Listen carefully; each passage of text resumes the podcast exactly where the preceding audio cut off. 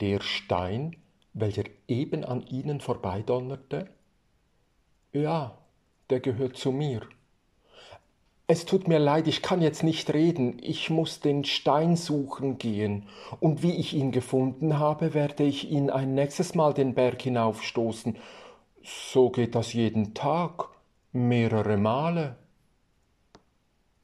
Ja, das mache ich schon lange so, drei Jahrzehnte sicher. Ich muss jetzt los, entschuldigen Sie. Lächerlich, peinlich, zwanghaft. So, so. Ich hörte schon unfreundlichere Worte, aber wissen Sie, ich gehe dann von einer mir hilfreichen Annahme aus. Es werden wohl Menschen sein, welche so denken und mich innigst zu sehen suchen, welche ihr eigenes Urteil nie vernommen haben. Ich gehe also davon aus, dass sie das genau gleiche tun wie ich.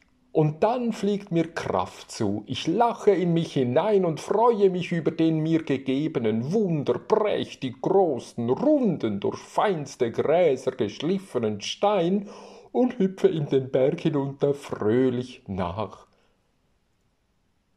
Als junger Mann, äh, ich kenne die Richter nicht, aber ihr Urteil habe ich vernommen, unmissverständlich, furchterregend, unausweichlich. Seit dieser Zeit tue ich, was mir aufgetragen, und ersuche mir einen Umgang damit. Als Kind, ich, ich machte das Gleiche, ich träumte, ich spielte, im großen Haus, im Keller und unter dem Dach, im großen Garten, auf den Bäumen und zwischen den dicken Blättern der Kartoffeln. Das Urteil damals weckte mich.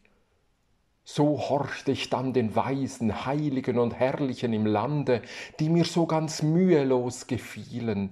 Ich lernte prächtige Unterschiede kennen, Unsinn und Sinn, wertvoll und wertlos, unwürdig und würdig. Mir wurde ganz schlecht dabei. So haben sie mich schließlich dann bestraft. Ich sollte fortan nicht mehr horchen, sondern gehorchen. Sie haben sich die dümmste anzunehmende Blödheit ersonnen, mit welcher ein Mensch sein Leben verschwenden könnte, und gaben mir diese als Strafe auf. Einen Stein, einen Berg, einen Lub. Ich muss jetzt weiter.